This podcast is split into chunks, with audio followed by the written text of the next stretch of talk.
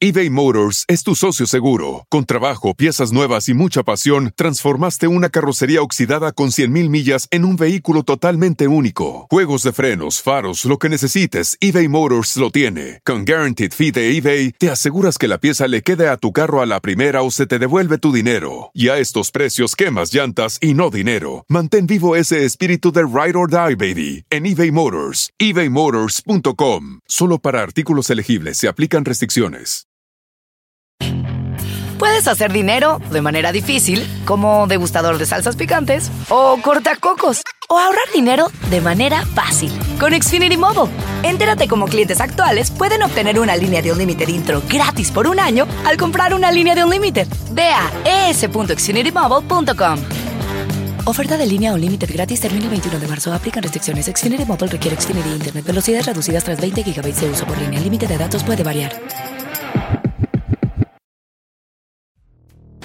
Hola, soy Federico del Río y estás escuchando la Página Millonaria Podcast, porque River es nuestra pasión. Historias, entrevistas, columnas de opinión y todo lo que el hincha de River tiene que escuchar. Hoy, Cristian Martin, el periodista argentino, corresponsal en Europa, nos habla de su fanatismo por River, el pasado de su papá como deportista en el club, la mirada de los europeos sobre el millonario y mucho más. Bueno, Cristian, contame un poquito cómo, cómo nació eh, tu fanatismo por River, si fue herencia, eh, digamos, cómo, cómo, cómo fue que te hiciste hincha del millonario. Sí, bueno, básicamente viene de, mi papá. Mi papá era judoka, uno de los judokas más grandes que tuvo River en su historia. Él entrenaba en River eh, allá en los 60 con un sensei famoso, era Pedro Fukuma. River tenía un judo muy competitivo y bueno, de chiquito eh, me inculcó River y bueno, pese a que él no era por ahí tan fanático, siempre, siempre seguíamos a River y me llevó a la cancha un par de veces cuando era chico. Eh, yo era más de jugar al rugby, pero siempre, siempre seguía a River. De hecho, cuando aprendí a tocar la guitarra de chiquito, la primera canción que hice se la hice a la primera de River de aquel, de aquel, de aquel año, año 79, 80, por ahí. ¿Que ¿Le hiciste un tema? Sí, me acuerdo que le escribía, le escribía Pasarela, después con los años me arrepentí un poco. Eh, pero sí, era sobre el clásico Boca River, nombraba algunos de Boca, también estaba Mastrangelo, Pernía, de ellos Mouso, y bueno, y todos los de River que conocemos de, de, esa, de esa historia, de esos, de, esos años Filiol, Pasarela, bueno. Tarantini, me imagino. Tarantini, eh, el Beto Alonso, eh, JJ. Eh, la verdad que era, era más sobre Pasarela, debe ser después del Mundial 78, ¿no? Donde River le dio tantos jugadores a la selección campeona del mundo. Y bueno, sí, siempre la verdad que yo soy de zona norte, River está cerca también siempre que vamos para el centro pasamos por los Lugones, por, por el Monumental. La verdad que desde que me fui de Argentina trato de seguirlo lo más que puedo. Cuando empecé a trabajar en los deportes eh, fue realmente en la televisión deportiva fue, fue lindo eh, poder seguirlo más de cerca pese a la distancia. Claro. Eh, me queda un cachito, me llamó la atención el tema de la canción. ¿Te acordás de que era, era o sea, era la descripción de un clásico? Sí, hablaba de un partido y escribía. Me acuerdo que fue un deber que me dio la profesora de guitarra y me puse a escribir, pero la verdad que no me acuerdo nada. me acuerdo eso, porque cada vez que me cruzaba con Pasarela, viste, eh, pensaba en la canción. Y, eh, sí, sí, te quedó grabado. ¿Era uno de tus ídolos de esa época? Y sí, sí, sí, sí, sí, claro que sí. Por lo que había hecho con River, por lo que había hecho con la selección, porque era el capitán.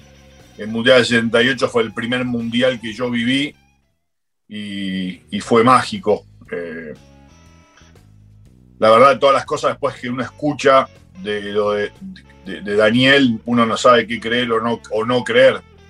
Eh, espero que no sea todo cierto lo que uno escucha. Sí, creo, bueno, creo que le pasó a todos los hinchas de River, ¿no? O sea, como futbolista fue uno de los más importantes, que, o sea, en el once ideal de la historia de River, cualquiera lo pondría, digamos. Mm. Eh, y como que después todos nos decepcionamos con, la etapa de, dirigente. Me parece que te pasa lo que nos pasa a todos, no, no, no es anormal. Y, hablando, me decías, bueno, pasábamos por el Monumental siempre que íbamos para Capital. Eh, ¿Te acordás cuál fue tu primer partido como hincha en la cancha? Eh, un partido con Independiente, me parece. Era muy chico yo. Eh, mi papá era policía, no era muy fanático de ir a la cancha, para nada. Había estado en operativos en las canchas y todo. un partido con Independiente. Lo más lindo después fue, o sea, por ahí cuando después eh, uno progresé en el rugby, por ahí me despegué un poco unos años, ¿viste? miraba los resultados, no era de mirar los partidos. Después cuando me volvió todo por ahí, cuando empecé a trabajar, me retiré del rugby profesional, que es a lo que vine yo acá a Inglaterra, y, y me tocó volver a Argentina a trabajar para la FIFA y, y por ahí vivir un poco más River de adentro me volvió todo, eh, la infancia, los pasillos, eh, el lugar donde practicaba mi papá el judo. Em, y bueno, desde ahí, por ahí la relación se, hizo más fuerte y, el ir a trabajar y el tener que hacer entrevistas. Y bueno, obviamente después, em, cuando arranqué en el año 2000, eh, también con Fox como corresponsal, ahí empecé a tener trato directo con, muchos exjugadores y con jugadores que hasta el día de hoy lo tengo. Así que siempre, siempre lo sigo y siempre intento estar en contacto con los que puedo, con dirigentes, con jugadores, con exjugadores, y, pero siempre respetando a Boca. ¿eh? No van a escucharme a mí hago por ahí alguna broma de folclore. Respeto mucho a Boca. De hecho, he hecho, he hecho por ahí algún contrato para empresas inglesas con River y con Boca y en Boca me han recibido muy bien también. Eh, Cristian, recién decías, bueno, contabas lo de tu papá.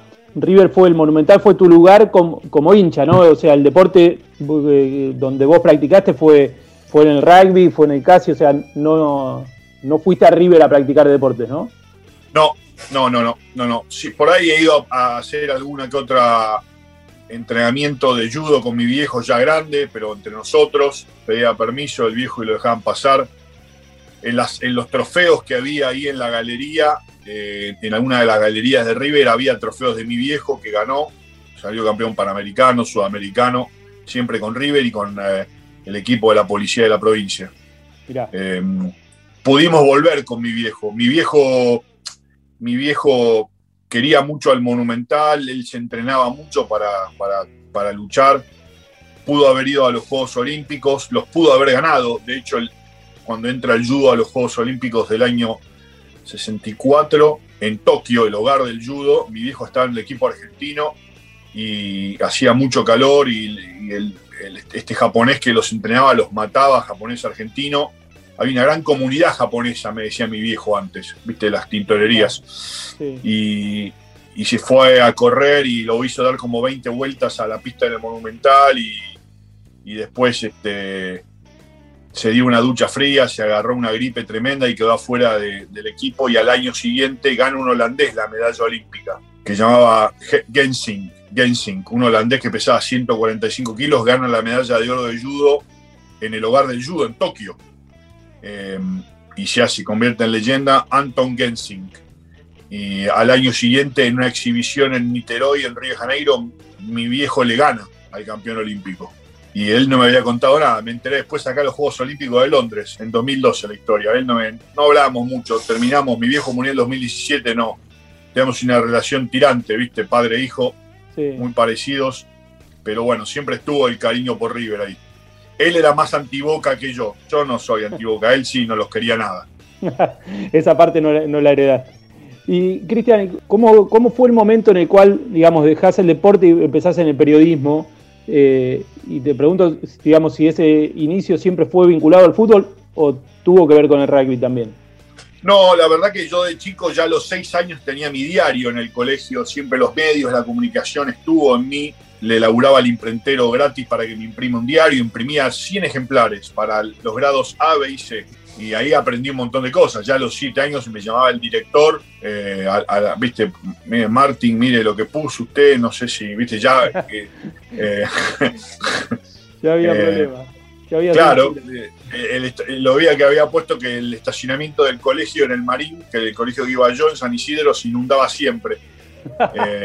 y bueno, se enteraron todos, ¿viste? Y enseguida, no, Martín, usted tiene que tener cuidado, consulte medio. Bueno, pero el estacionamiento se, se inunda, arréglelo tenía siete años yo. Eh, y después, este, leo, y después critiqué una vez que nos hacían jugar mucho al básquet y poco al fútbol. Y bueno, ahí entendí medio que ya de chiquito hay una relación entre los medios y, el poder. Pero bueno, siempre estuve en mí la comunicación, terminé el secundario, estudié en la Universidad de El Salvador unos años, hasta que finalmente me fui del país. Terminé de estudiar acá, en la Universidad de Cambridge, allá había estudiado en El Salvador y siempre estuvo. O sea, cuando yo jugaba al rugby fui de la primera generación de profesionales. De hecho, fui el primer argentino profesional acá, debe ser de la historia, porque firmé el día que es el deporte se profesional en el año 95 y siempre estuvo la comunicación. Pude combinarla cuando me retiré en el 2000, deportes, viajes, medios, vincular los dos países que quiero, que son Argentina y el Reino Unido, Europa y América Latina, con, con el trabajo. Y bueno, eh, la verdad que lo pude plasmar gracias a la confianza de torneos, para el cual sigo trabajando, ahora para ESPN, antes para Fox, el cual me permitió combinar todo eso. Eh, fue muy lindo ir a Abu Dhabi y, experimentar cubrir a River eh, de primera mano que no me había pasado nunca. Sí, bueno, iba, iba a ir a, un poco a, llegar a ese momento, pero antes te quería preguntar, digamos, cómo, cómo se vivió la final de, de Madrid, ¿no? Cómo la viviste vos como hincha y como eh, estando en ese lugar, y también cómo lo vivieron los europeos, o sea, cómo, cómo se vivió allá, tuvo la importancia que tuvo para nosotros, fue un hecho más, o sea, ¿qué, sí, la, verdad que en Europa se la, dio por televisión y se enteró por ahí la gente más por, por los motivos equivocados, ¿no? que se jugaba por, por los problemas en Argentina. Yo eh, no iba a trabajar, quería ir eh, de hecho, tenía el pasaje, pero me dejó, me dejó tirado la aerolínea portuguesa. Eh, no había vuelo directo y bueno, me, lo tuve que ver por, por el teléfono, porque me quedé varado en el aeropuerto y el vuelo atrasado no llegaba, realmente no era fácil llegar. Quería, quería trabajar y para ir, ¿no? pero bueno, eh, me dijeron en, Fox que pues, teníamos los derechos todos y que por ahí no era recomendable que la gente me asociaba mucho con River y que podía drama con lo de Boca. La verdad que no. Pero bueno, no, no, no iba a trabajar, iba a verlo. Normalmente no voy a ver partidos de fútbol como hincha, tengo, tengo que ir a hacerlos por trabajo. Pero quería ir a verlo ese, me lo perdí, lo disfruté a la distancia. Y después puedo, justo ganó River y me mandaron a Abu Dhabi.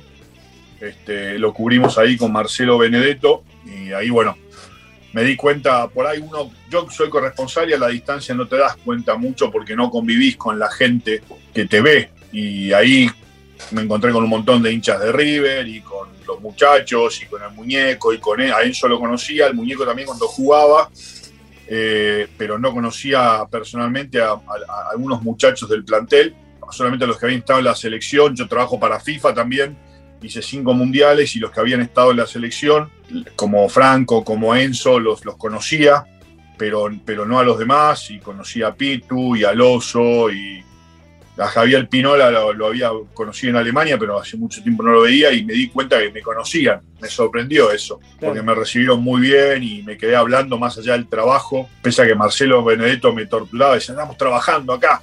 bueno, déjame, soy de River, ¿viste? Déjame una vez que me toca la verdad que fue espectacular, lástima el resultado, pero bueno, fue lindo verlos a ellos ahí y, charlar de lo vivido y, ponerse al día con varios.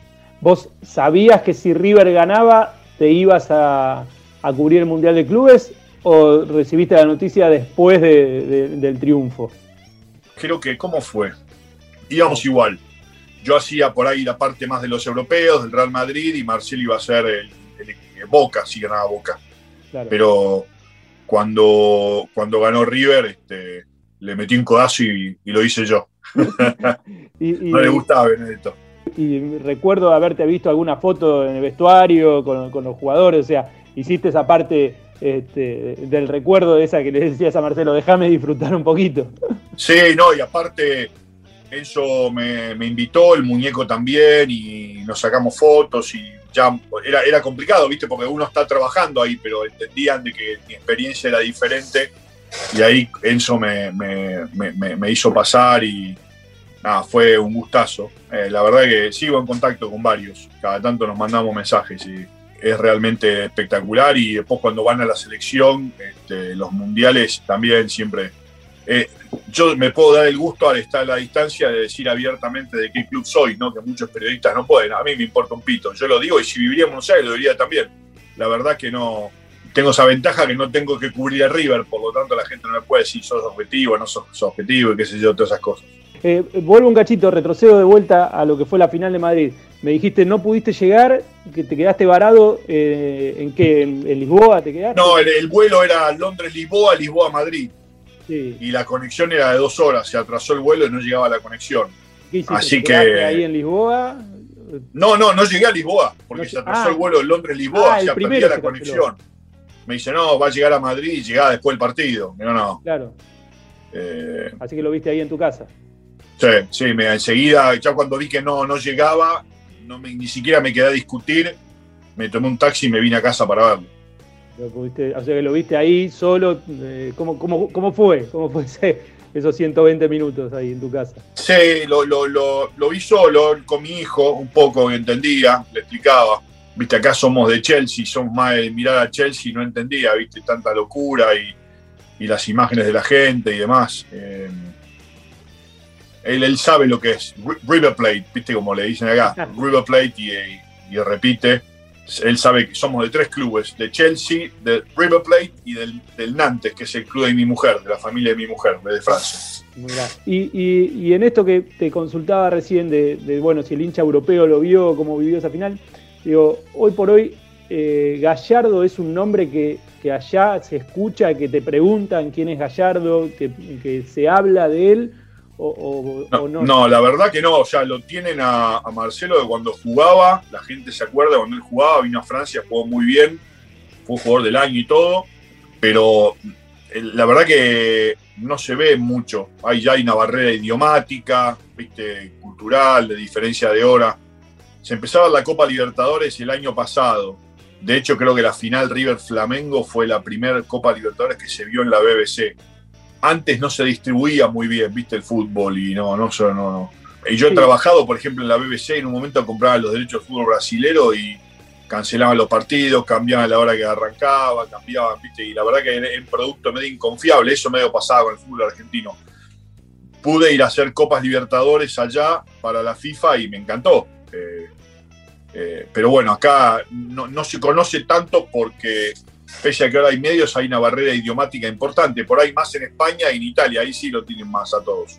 Sí, sí aparte el horario de Copa Libertadores de, para allá es madrugada, es, un poco difícil, ¿no? Sí. Y, así que, digamos, hoy por hoy, esto que tenemos siempre acá de a Gallardo lo quiere tal equipo, se lo van a llevar a Europa, digo, hoy vos lo que se habla ahí no pareciera, digamos, estar como en, una primera línea de, de sucesión de algún técnico. No, yo creo que no. Eh, desconsiderado está. Eh, la verdad que sobre todo por ahí más en España, ¿no? que están más cercanos a nuestro fútbol, o en Francia donde él jugó, pero por lo menos acá en Inglaterra no. Sería una sorpresa realmente si, si Marcelo llega así de la nada acá. Eh, debe tener ofertas y el vuelo le habrá circulado el nombre y lo habrán ofrecido, pero me parece, me suena más para España, Francia o, Italia, ¿viste? Económicamente entiendo de que los clubes grandes argentinos pagan tan bien como los europeos, por lo tanto, y aparte la identificación de Marcelo con el club, me parece que tiene que ser una muy buena oferta económica para que él realmente deje River. Me parece así lo entiendo yo a la distancia. BP added more than 70 billion dollars to the US economy in 2022. Investments like acquiring America's largest biogas producer, Archaea Energy, and starting up new infrastructure in the Gulf of Mexico. It's and, not or. See what doing both means for energy nationwide at bp.com slash investing in America.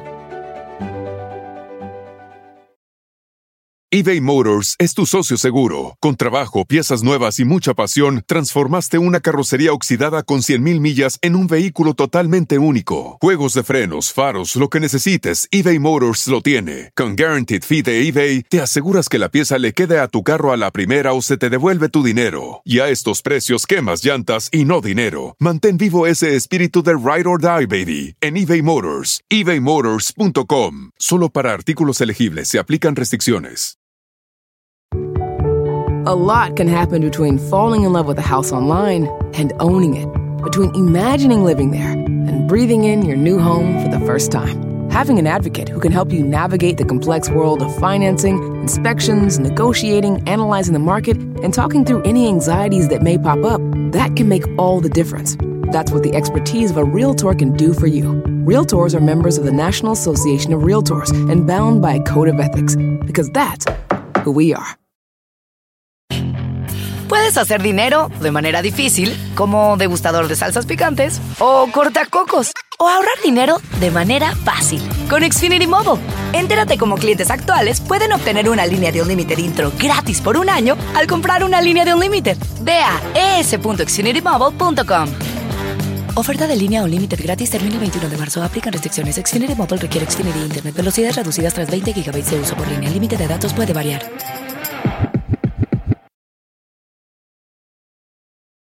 Cristian, bueno, decías, ahí me nombrabas Nantes, River, Chelsea.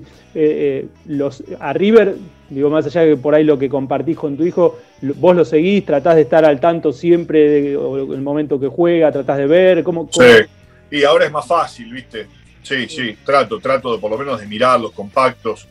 La verdad, cuando uno trabaja en esto, si no, no cortás nunca, ¿viste? Eh, pero trato, trato de no perderlo, por supuesto, siempre, y, y si puedo mirar los partidos, eh, no es fácil, no tengo contraseña para mirarlos a la distancia, así que tengo que ingeniármelas para una de estas páginas, ¿viste? Andás buscando a ver cómo, cómo, cómo engancharlo. Está muy Sí. bien. Está muy bien. Y antes hablabas de, bueno, tu papá sí, como, como alguien que, que tenía mucha diferencia con Boca, del que no los quería, y vos eh, con otro perfil, has tenido a veces al aire y en vivo te hemos visto con, con alguna chicana, con algún hincha de Boca, porque te identifican, como vos decías, la gente te conoce acá en Argentina, sabe quién sos, sabe que sos de River, y, digo, pero con un buen folclore eh, has tenido esos, a veces esos, esos este, no sé, chispazos, pero con buena onda, digo, que sirven para desdramatizar un poco, ¿no? Sí, sí, pero me lo tomo con humor, o sea, me ha pasado de estar, eh, no sé, con el jefe de la barra brava del Borussia Dortmund, una nota que se, se- se- se acuerdan muchos, y estaba en vivo y, y me dice el pollo, preguntale si conoce a un club argentino, y el tipo acá le pregunta y me dice Boca. A preguntar en la Argentina de quién es hincha, The guys back in Argentina would like to know the most popular club in Germany. I'm sure is River Plate. Yeah, I think it's uh, it's Boca Juniors. Eh, como ustedes escucharon, Boca eh, Juniors. River Plate, el club más conocido en Alemania, un fenómeno, la verdad. No, dice, si conoce a un jugador y me empezaba a normar a Palermo, Riquelme me dice, no, no, no, viste, traducía mal o cuando me dicen, viste, siempre igual, eh, no sé, en un momento tenía que hacer una serie de documentales y me llevé una camiseta de River y se la mostraba y tengo fotos ahí con Lineker, con, con, eh, con Rumenigue, con Faf, eh, hacemos un documental de México 86 y no, eh, ahí hacíamos con todos. El tema de los hinchas de Boca, no, todo bien, todo bien con Boca, pero me uno me quería poner una camiseta de Boca en Lisboa, lo saqué, saqué volando. Me acuerdo. ¿no? Encima de- me, me intentó arrebatar, digo, no, no, sacame esa camiseta, ni loco, no, ni en broma. O sea, todo bien, pero no me voy a poner la camiseta. No, no, tal cual. Pero digo, está eh, tu postura, vos hablabas de, de que podés decir que soy de River, acá se ha empezado a liberar un poquito, pero también la gente con el que está el día a día hay como cierta intolerancia de, de creer. Sí, la verdad que no lo entiendo de un lado y del otro, porque son dos clubes muy grandes. No, no entiendo. Me parece que la chicana permanente al rival y o la agresión es por una inseguridad propia. Eh, River es muy grande, ¿no? Como para. Y la grandeza se juzga por un montón de factores: el presente, el pasado, la historia, la cantidad, la calidad de jugadores que han salido, de selección, juveniles, el estadio, la cantidad de hinchas, la calidad del hincha. la filosofía, el legado, todo eso forma parte de la grandeza de un club. Y me parece que Boca y River las tienen, diferentes. Eh, por lo tanto, eh, más allá del verso de la bombonera y las ganas, Boca ha tenido grandes jugadores, eh, River también, y, la verdad que, es más, tengo buena relación, me sigue un montón de gente de Boca, los de la Twitter ahí cada tanto ponen algo, qué sé yo, todo bien, o sea, no, no, no, no tengo absolutamente nada que reprocharle a Boca ni faltar el respeto a Boca, solamente que, soy de River. Si soy de River significa estar en contra de Boca, bueno, que cada uno lo tome como quiera, me importa un pito lo que piensen. Eh, voy a decir que soy de River, voy a ir a trabajar a la cancha de Boca cuando tenga que ir. En su momento me tocó entrevistar al abuelo y a Manzanita, a todos esos, y todo bien. Tenía que hacer un documental y no, ningún problema. Me parecieron más pillos los que eran los de River en ese momento que los de Boca. Em, cuando estaban haciendo documental de, las barras bravas. Eh, ¿Con quién te todo bien. esa época de River? Eh, no quiero decir los nombres, porque no se lo merecen tampoco. Eh, me parece una cobardía escudarse en los colores de clubes para cometer crímenes, que es lo que hacen los barra bravas, todos. Hay 50, 100 tipos por club que viven de ser barra brava. Y me parece que eso es traicionar al hincha y traicionar al club. ¿Pasa en Europa también?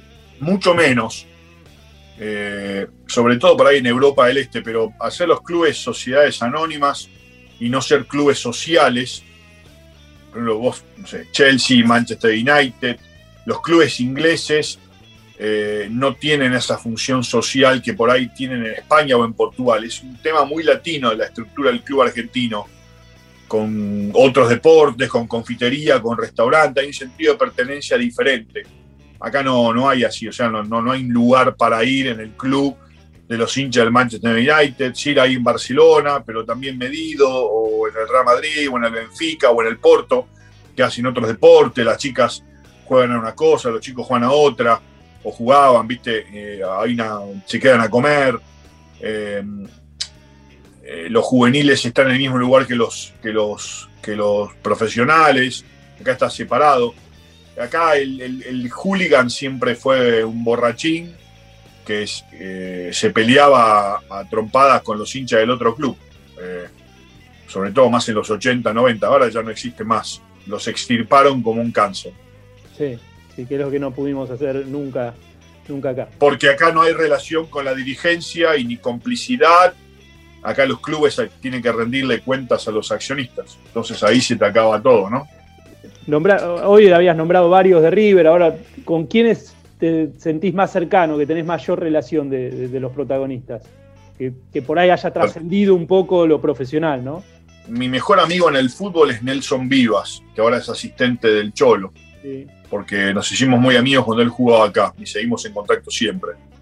Eh, la camada anterior de la selección también. La verdad que con tengo relación con casi todos, con Batistuta, con Crespo, con Ayala, con el Kili González, y, con los de ahora, por ahí con Ángel Di María, Mauro Zárate, eh, me escribo con Mauro cada tanto. Mascherano suele, suele responderte por las redes, no sé. Sí, con Mache también, con Willy Caballero, con el Pipa también en su momento la mejor, con el Pocho, eh, con el Fede Fernández, no, con casi todos, porque la verdad que ninguno, mismo por ahí con Tevez en su momento tuve una agarrada de los pocos pibes que a mí no me gusta criticar, yo he sido deportista y no, prefiero darle siempre el mérito al que gana, ¿viste? que sacarle mérito al que pierde. Y, también terminamos todo bien con Tevez, me parece un buen tipo Tevez, un tipo muy noble, eh, pese a que hemos tenido alguna agarrada. Eh, pero pues, me dejó tirado en un par de veces, pero la verdad que después lo arreglamos todo bien. La verdad que me parece que en el fútbol profesional hay mucha más buena gente que mala eh, y que por ahí los jugadores son, algunos son como son, más para cuidarse de los buitres, que está lleno. ¿Viste? De última, uno está haciendo su trabajo, tiene todo el derecho a decirte que no, y lo entiendo, pero igual este, tengo la suerte de tener compañeros en donde trabajo que, que han sido futbolistas, que ayudan en la parte táctica y técnica del fútbol, que no es lo mío, pero yo he perdido, he ganado por mucho, por poco, en otro deporte, que hay muchas cosas que son este, comunes ¿no? a un deportista de no, sé, de, no sé qué deporte, pese a que por ahí la cultura del rugby o del fútbol son diferentes, una vez que empieza el silbato uno pierde y uno gana en cualquier deporte. Y, lo último, Cristian, que te quería eh, preguntar, este, un poco saliendo de River y demás, es, eh, digo, en toda tu trayectoria periodística, eh, que, has participado en tantos eventos, me contabas que trabajás para la FIFA, lo cual ya te llevó a estar en cinco mundiales. Este, todo este último año alrededor de la vacuna y estando tan cerca de, esa situación que, era algo que trascendía, digamos, la, Argentina, Europa, que era mundial. Digo, ¿dónde ubicás toda esa experiencia que, viviste eh, eh, durante la pandemia, periodísticamente hablando? Bueno, me permitió mostrar otra faceta diferente. Yo ya había hecho cosas fuera del deporte, pero no diariamente en la televisión argentina. Me considero un periodista, un hombre de los medios, no un periodista deportivo eh, hay gente que se sorprendió de que podía hacer esto, hay otros bobbies que criticaban y no podían creer. Imagínate lo malos que deben ser de que con un poquito de sentido común decían este jugador de rugby, periodista de rugby, no soy ni periodista de rugby ni periodista de deporte, soy periodista. Lo malos que deben ser para que un tipo con un poquito de sentido común, esfuerzo y nobleza pueda dar las noticias que pudo dar este último año y las primicias mundiales desde la calle, mirando cara a cara a la gente que se moría. Hoy se cumple un año desde la cuarentena, primer día de cuarentena del Reino Unido. Tenemos un montón de muertos, más que nadie en el mundo, por, promedio de habitante. Por lo tanto, las cosas no son buenas aquí, pero eh, pude llevarle a la gente información de primera mano del lugar de los hechos, con respeto, sin miedo, eh, tratando de informar sin opinar. Y bueno, gracias a la confianza de, Juan Cruz Ávila, que me llevó a América primero y ahora a la Nación, pude mostrarme esto y estoy todos los días en contacto con algo que no es el deporte, que está bueno, está bueno porque es el mundo real, pero créanme que es muy cruel, ¿eh? A los que están en el fútbol y piensan que el fútbol es duro o es esto o el otro, eh, la vida real fuera del deporte y los medios fuera del deporte es mil veces más cruel, mil veces más injusta, corrupta que lo que es el fútbol. Sí, sí, sí. sí En todos lados, ¿eh? No hablo de Argentina ni de Inglaterra, en general, porque los políticos son tremendos, tremendos. Pero bueno, me permitió, no profesionalmente no fue un año malo para mí. Eh, porque me permitió mostrar ese lado, ya lo había mostrado un poco en la cobertura de la búsqueda de Emiliano Sala cuando era un tema deportivo, pero no deportivo, donde la gente vio otra faceta, como es el reportar del lugar donde están pasando las cosas, cara a cara con los protagonistas. O sea, yo tengo la desventaja de que estoy lejos de la gente, pero estoy cara a cara con los protagonistas. Tengo una gran ventaja del periodista de estudio, de escritorio, de computadora, de teléfono. Yo estoy cara a cara mirándole a los ojos al protagonista y eso es mi trabajo llevar la noticia de un lugar del mundo para otro. Sí, sí, sí, sí, tal cual. Y a veces yo creo que es lo, más lindo del periodismo, ¿no? Eso, estar en el lugar y poder contarlo. Eh, Pero hay otras cosas que la gente no ve, ¿eh? El frío, el cansancio, la presión, los nervios, la lluvia, el viento, los borrachos, la gente, los que hay que pedir permiso, los que no te dejan, los que sí te dejan eh, hay todo un mundo, eh, ¿viste? me parece que hay muchos chicos que compran por ahí esa fantasía del periodismo y más del periodismo deportivo a la distancia, que es una fantasía. La salida laboral decente en el periodismo deportivo es casi nula. Eh, y muchos chicos van a terminar haciendo pasantías. ¿Le gusta el deporte? Hagan deporte. En Boca, en River, en San Lorenzo, en obras sanitarias, en Jeva, en el Casi, en donde quieran. Cualquier deporte, en cualquier barrio, no hay excusa para no hacerlo hablar del deporte a temprana edad es algo medio raro. Yo lo encuentro raro eso.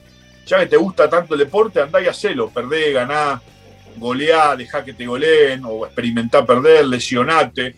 Y por ahí cuando quieras hablar de lo que hacen otros en el deporte más adelante, lo vas a poder hacer con mucha más precisión porque lo experimentaste. Y, pero hacé deporte, andá a jugar al fútbol, andá a jugar al rugby, andá a hacer judo, andá a hacer karate, experimentar el deporte de a uno, en equipo, no, les gusta hablar, viste, de lo que hacen los demás. Los medios se abusan porque le hacen laburar a chicos gratis para estar y para que sea experiencia, haga derecho de piso y se abusan, se abusan y, y, no está bien. Hoy cualquiera con un telefonito se hace el periodista eh, y los medios se abusan de eso. Cristian, no te quiero robar más tiempo, sé que estás ahí a, full laburando, que te hiciste un huequito para, hablar con nosotros. Pero te, mirá, te digo un momento divertido que a la gente de Río le va a gustar. Llega Manu Lanzini a Londres, ¿no? Y él llega a West Ham, que es el club del este de Londres, donde estaba el puerto de Londres. Damos una nota y él antes de vivir en un hotel, Manu, antes de mudarse. Digo, Manu, mirá, este era el puerto de Londres. Y de acá salían los barcos hacia Buenos Aires con los que los ingleses exportaban. Y a las cajas le ponían la mala traducción River Plate. Porque en inglés no existe River Plate, es una, mala traducción de Río de la Plata. Claro. Eh, plata es silver. Eh, ellos le ponían River Plate. Me dice, las cajas fueron las que dio nombre al club. O sea, en el puerto de Londres empezaron, empezó a gestarse el nombre de River. Y Manu, que es recontra de River, eh, se emocionó. Tengo muy buena onda con los ex River, acá con Coco Lamela, me olvidé decir con Manu, con el Tucu Pereira. Ahora, cuando podíamos nos juntamos, ahora, viste, no se puede. Pero bueno, el Tucu Pereira es otro de los tipos que más quiero eh, me pasó de encontrarme con el tanque Pavón en Marruecos, él jugando para Cruz Azul. Me mandan a hacer Cruz Azul. Y cuando leo el, partido, no, está este pibe, digo, no puedo creer, a este lo mato cuando lo veo. Y, eh, estaba Formica, ¿te acordás? Jugaba para ellos. Que el gato, que lo conocía acá, yo había estado en Blackburn. Entonces, viste, digo, mirá, gato, eh, tengo que ir, no, veniste, veniste, le digo, pero está este pibe, no, es un fenómeno, digo, tenés que preparármelo, gato, porque. Eh, y bueno, eh, vino el gato, hicimos la nota, le digo, che, mañana vengo a hacer apagones, ¿viste? Sí, sí, ya le dije, ya le dije, pero preparámelo, gato, porque. Y me dice, para, para, bancame. Y el gato es un fenómeno. Eh, y me lo trajo y vino el tanque, me dice, no, no, perdoname, gordo. Me digo, no, no tenés nada. Me dice, yo soy de River, me dice. A mí me dolió eso. Digo, contame cómo fue, lo que te putié, digo, lo que me hiciste sufrir. Me dice, no, no, no, me, ya lo, vi realmente al pibe dolido y tocado, ¿viste? No es que le importaba un pito. No, bueno, cualquiera era un penal, ¿viste? No, cualquiera no. Eh, y la verdad que nos quedamos hablando dos horas con el tanque Pavones fuera del laburo y la verdad que me encantó y un gran recuerdo de él, pero eh, una situación en Marruecos, imagínate en la noche de Marruecos, en Rabat, eh, Ahí fue cuando mi mujer me dijo, nunca te vi sufrir tanto en un partido de fútbol, ¿viste? Sí, sí. Eh, sí. Pero bueno, ya quedó en el pasado y pasó y formará parte de, la filosofía de River, de sobreponerse ante la adversidad y todo eso que forma parte del deporte. Sí, sí, sí, tal cual. Tal cual. Creo que eh, no negar. volvimos, ¿no? De un descenso. Los muchachos volvieron.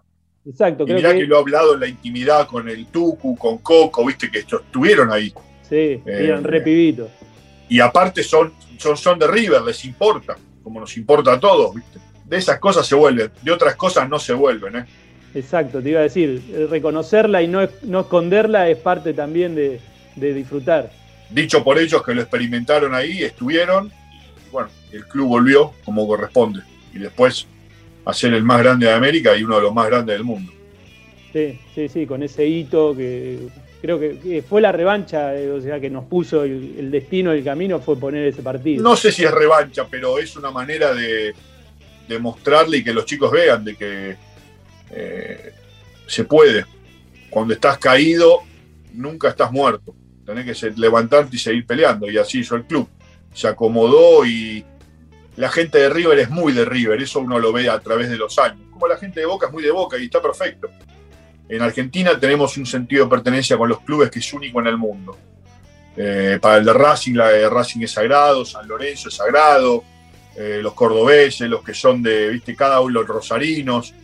Yo tengo mis camisetas de cuando jugaba y tengo guardadas ahí una camiseta, la camiseta de Maradona, la Lecoq, firmada por Diego, y, y la camiseta del Beto Alonso. No necesito ni la del Chelsea, ni la de Manchester United, ni la de Real Madrid, ni la de Ronaldo, Ronaldinho, Ronaldazo, ni nada. Eh, ya está con eso. Eh, así que bueno, cada vez que paso, cuando paso la última vez que fui fue en diciembre y pasé, era de noche, pasé por el Monumental, venía por Lugones y salí. Me, quedé, este, se me vino mi viejo a la cabeza, me quedé como dos horas ahí afuera del club. Eh, me encanta, la verdad, me encanta, me encanta el barrio de Núñez también. Siendo alguien de zona norte, viste todo lo que es la General Pase como el muro de Berlín. Claro. Eh, me encanta River y me encanta lo que significa y, y cómo, lo que, lo que, cómo, cómo educan a los chicos, lo que hace el colegio también. Es un club muy grande, enorme. Así que les mando un abrazo a los de River, a los de Boca también, ¿eh? No tengo ningún problema con eso. Un abrazo grande. Dale, Cristian, te mando un abrazo. Across America, BP supports more than 275,000 jobs to keep energy flowing. Jobs like building grid-scale solar energy in Ohio and producing gas with fewer operational emissions in Texas. It's and, not or. See what doing both means for energy nationwide at bp.com slash investing in America. Puedes hacer dinero de manera difícil, como degustador de salsas picantes, o cortacocos, o ahorrar dinero de manera fácil con Xfinity Mobile.